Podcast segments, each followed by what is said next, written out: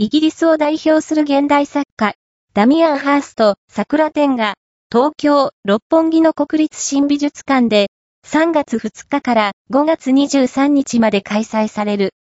国立新美術館とカルティエ現代美術財団主催による本展は、ダミアン・ハーストの日本初となる大規模個展であり、パリで2021年7月6日から2022年1月2日までカルティエ現代美術財団で開催された同展覧会の国際巡回展。ダミアン・ハーストは30年以上にわたるキャリアの中で絵画、彫刻、インスタレーションと様々な手法を用い、芸術、宗教、科学、そして生や死といったテーマを深く考察してきた。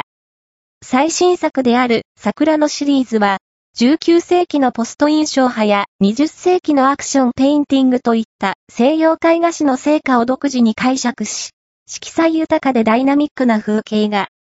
大きいものでは、縦5メートル、横7メートルを超える画面に描かれた風景は、儚くも鮮やかに咲き誇る桜並木の下に身を置いた時のように、私たちを幻想的な世界に誘う。